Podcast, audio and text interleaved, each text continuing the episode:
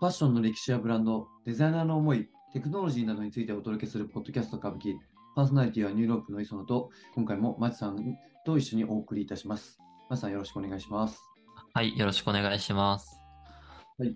えっと、今回は、えっと、まあ、スポーツブランドの代名詞といいますか、ナイキについてちょっとお届けできればなというふうには思うんですけれども、はい。今回ちょっとこう、ナイキを選んだ理由としては、マチさんうん今回どういったところを、ナイキを選ばれたんでしょうか。えっと、そうですね。まあ、僕らが話してきたテーマの中で、うん結構そのストリートとかスポーティー系のブランドって少なくて、うんうんうん。まあ、古くからあるブランドでちょっとモードテイストだったりとか、はい、まあ、ラグジュアリー系が多かったと思うんですけど、そうですね。結構身近なブランドでそのうんうん、古くからって有名なブランド話してないよねっていうところで、はい、まあ、ナイキって結構一番親近感のあるブランドなのかなと思ったので、うんあまあ、今回は詳しく話していけたらなっていうところですね。ありがとうございます。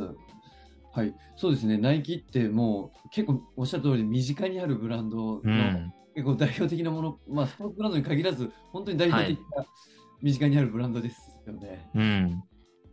で、まあ、そんなところをまあ取り上げて、まあ、皆さんも多分なかなかそのね、えー、とおブランドの生い立ちといいますか、歩みの前進みたいなところって、うん。まあご存じない方も多いんじゃないかなっていうふうには思うんですけれども。はい。そんなところをと、まあ、今回はその名作の、まあ、シューズでしたりとか、そうですね。まあ、もう誰もが本当聞いたことあるような有名なスニーカーだったりはをい、紹介していこうとは思います。ありがとうございます。そうですね、そのまあスニーカーも例えばエアフォースワンとかって結構有名なもものがあったりすると思うんうですけん。ど、それってじゃあ、はなんでエアフォースワンなのかとか、そうそうそうそう、そうでそういうすのってね。結構知らないと思うんで、う。そういうんなんかあの、今回調べてきていただいたっていうところでよろしいんでしょうか。そうです。ありがとうございます。楽しみにしてます。はい。で、えー、と最初はその歴史についてお伺いできればとは思うんですけど、はい。あれですよね、あのこの方々ってその、フィルナイトっていう方が多分作られたとは思うんですけど、はい。最近あの本とかもちょっと何年か前に出されてて、うんうんうん。結構有名になったんですよ、その本も。あのーナイキってアメリカに本社があるんですけど、うんうんうんそのなんか本の売り上げのデータを取ったみたいで、あそうなんですか、はいはい。そう、一番売れたのが実は日本だったっていう記事も読んだことあるんですよ。えー、そうなんですね。そうなんですよね。だから結構その、日本人でナイキに興味持ってる人多いんだろうなっていう印象があるので、あー結構その大差をつけて日本で売れたらしいです。あ、そうなんですね。うん。なるほど。実は私もそれはちょっと読んではいるものの、はい。今回はマジさんがそこをちょっとコンパクトにまとめてきていただいたというところで、そうですね。はい、あの楽しみにしております。はい。ありがとうございます。じゃあ早速ぜひちょっと,、えっと創業当時のお話から伺ってもはよい。ろしいで行きましょうか。すか。はい。えっと、まあ僕も今回ナイキについてそもそも知らないことが多かったんで、いろいろ調べてきたんですけど、はい。まあナイキのことをいろいろ調べる上で、まあまず創業者のフィルナイトとビルバー・バーマンについて話さないと始まらないなっていう感じだったんで、はい。まあ、まずはこの二人について詳しく生い立ちだったりとか、うんまあこの二人の関係性とかをお話ししていこうと思います。はいまあまずは創業者のじゃあ一人フィルナイトさんからですね。はい。この方は子供の頃からスポーツが大好きで、いろんなスポーツをすごいしてた人です。うんで高校卒業後に入学したオレゴン大学では陸上競技のチームに入っていて、はい。将来的にはスポーツ選手として活躍するんじゃないかって言われるほど有望だったらしいです。うーん。で、またこのスポーツだけではなくて、はい。在学中に経営学の学位を取って、うん。スポーツと勉強もですね、真摯に取り組んでいた方みたいですね。うん。はい。なんでまあ文武両道というか、はい。はい。うん。両方すごい頑張ってたみたいです。で、ナイトとバウバーマンの出会いなんですけど、はい。このナイトが陸上競技のチームに入ったことがきっかけで、うん。当時そのチームのコーチがバウバーマンだったらしいんですよ。うん。うんで、バウバーマンもオレゴン大学の実は卒業生で、うん。うん。もともとはフットボール選手として、フットボール選手として活躍してたんですけど、はい。ビル・ヘイワードっていうこの陸上競技のコーチと出会って、うんそこから陸上競技の世界に惹かれていくらしいんですよ。うんうんで、ナイトと出会った時は実際コーチになってたんですけど、うんうんバウバーマンも現役のランナーとして活躍してた時期があったみたいです。うーんで、バウバーマンは自分の選手経験を活かして、はい結構指導っていうのが優れていたみたいで、うんうんうん多くの選手を個人タイトルなどに導くほど、結構コーチとしての腕が光ってたらしいです。で、これを聞くとバウバーマンの凄さって、こう、コーチングによる選手の活躍だって思うんですけど、うんうん彼の凄さってそこではなくて、はい実際にこう自分でシューズを作ってたってとこなんですよね。はいまあ、自分でシューズ作ってたっていうのは、この選手に履かせるシューズとかを、うん うんその選手ごとに合うシューズを作ってたらしいんですけど、うんそういう意味ですよねすごいっすよね。なかなかこういうコーチいないと思いますよ。なんかもう暑いとかをこう通り越してる感じがありますけどう、ん。もう熱も血なんでしょうね本当にそうっすよね。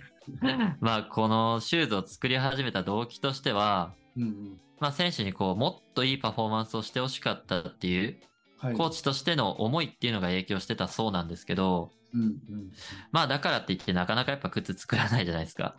いやまあそこに考えなかなか至らないですよねそう、僕だったらまあ、その靴っていうよりもどういうメニューにするかとか、うん筋トレの方法、トレーニングの方法を変えようとかに行くと思うんですけど、まあ、道具を作ろうっていうのがこのバウアーマンの面白い視点だなと思いますね。そうですねうん。まあ、熱心な気持ちっていうのと、こう、自分の思いっていうのを実現するために動ける行動力っていうのは尊敬できるとこですよね。うん本当そうですねで、バウアーマンが自作したシューズっていうのは、まあ、当時実際選手たちに使ってもらっていて、はいここを直してほしいとか、うんうんこれちょっと走りづらかったっていうのは現場の意見を聞きながらどんどん改良していったそうなんですけど、うんうんうんまあ、彼が実際作ったシューズっていうのを履いていって、選手が次々にタイトルを取っていくから、うんうんそのバウアーマン自作のシューズにも注目がどんどん集まっていって、はいこれどこの靴とか聞かれることも結構あったみたいですね。えあそうなんですねうん。へえやっぱ陸上なんで足元って大事なんでしょうね。僕も陸上経験がないんでわかんないんですけど、あまあ、靴へのこだわりとかが強いのかなっていう感じですかね。うんそうですね当時はうそん。んなねその今みたいなあの、うんランニングシューズのブランドがいっぱいあったわけではないでしょうしね。そうですね。だから気になっていろいろ聞かれたりはするんでしょうね。うん。うん。で、またちょっとバウバーマンからナイトの話に戻るんですけど、はい。ナイトは、えっと、オレゴン大学卒業後に、今度、スタンフォード大学のビジネススクールに入学するんですよ。うんうんまあ、すごい経歴ですよね。うん。うんね。はい。うん。で、そこで経営学修士っていうのを目指して勉強に励むんですよね。はい。で、スタンフォード大学での修士論文のテーマとして、マーケティングっていうのを選ぶんですけど、うんうんこの時のナイトの考えとしては、競技用のシューズマーケットで低賃金の労働力で効率的な生産過程を作れば、うん。アディダスやプーマなど、こう、競合のドイツ企業に勝てるんじゃないかっていう策略があったらしいんですよ。すごもうアディダスでプーマに勝てるっていうふうに思ってたってことですよね。そうですね。で、まあ、なんでこの考えに至ったかっていうと、うんナイトがスタンフォードに在学してた1960年代は、うん。実際こう、スポーツ用のシューズって言えば、アディダスかプーマも二大巨頭だったらしいんですよ。へえ。で、学生の頃から結構こう、スポーツシーンに関わりたいと思ってたらしくて、うんうん。まあ、選手っていうよりはちょっと会社として立ち上げて、いろいろ用語を作りたかったらしくて、はい。だからこう学生の頃から将来この2社と戦うための作戦を考えてたんじゃないかなと思いますね。うん。うん。確かありえそうですね、それは。ねえだからまあいろいろと考えてたんでしょうけど、まあ実際に今こう、ナイキの立ち位置としてはアディダスやプーマっていう二大巨頭に勝ってるんじゃないかなっていうぐらい有名なので、うん。まあ確実に同じ立場にはなってるぐらいすごいブランドなんで、そうですよね。うん。実際に叶えてるっていうのもすごいですしね。そうですね、まだな会社も立ち上げてない時からそんなことを考えてるっていうところが、なんかやっぱ違いますね、もう。そうなんですよ。よ。まあだから最初からこう先見の明があるというか、うんいろいろと将来に対して備えてたんで、今のナイキのポジションがあるのかなとは思うんですけどね。すごいで、ナイトがスタンフォード卒業後に、はい。えっと、まあ、シューズ製造メーカーを探すために自分で作りたいと思ったらしくて、うん。で、実際日本に渡るんですよね。うん。で、現在のアシックスである鬼塚タイガーとそこで出会います。はい。で、ナイトは鬼塚タイガーのシューズを見て、高品質なのに低価格っていうコストパフォーマンスの良か良さに惹かれたって言ってましたね。うん。うんで、まあ、この鬼塚タイガーの製品がまさにこう、在学中に書いた論文が実現した瞬間だったので、うん。うん。まあ、ナイト自身も結構気持ちが高ぶった瞬間だったんじゃないかなと思いますね。うん。で、そこでまたナイトのが行動力がすごいんですけど、うん。その時の鬼塚大河の創始者の鬼塚氏と直接面談する機会を作ってもらって、うん。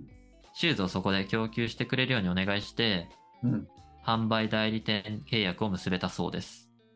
ね、そこで、そこのままやっちゃったんですね。そう、すごいですよね。したいと思ったからもう行動に移すっていう。うんまあ、バウアーマンもそうですし、ナイトもなかなかの行動力がすごいので、やばまいあ、この二人だからこそナイキがすごいのかなっていうのはありますよね。そうですね。ううんん。で、販売代理店契約を結んだ後に、その後アメリカへ帰国をして、はい。で、そこで大学の時に出会っていたバウバーマンとタッグを組んで、うん。ナイキの前身であるブルーリボンスポーツっていうブランドを立ち上げるんですよね。うん。なんでまあ、ここからある意味ナイキが始まっていくって感じですね。なるほど、なるほどう。ん。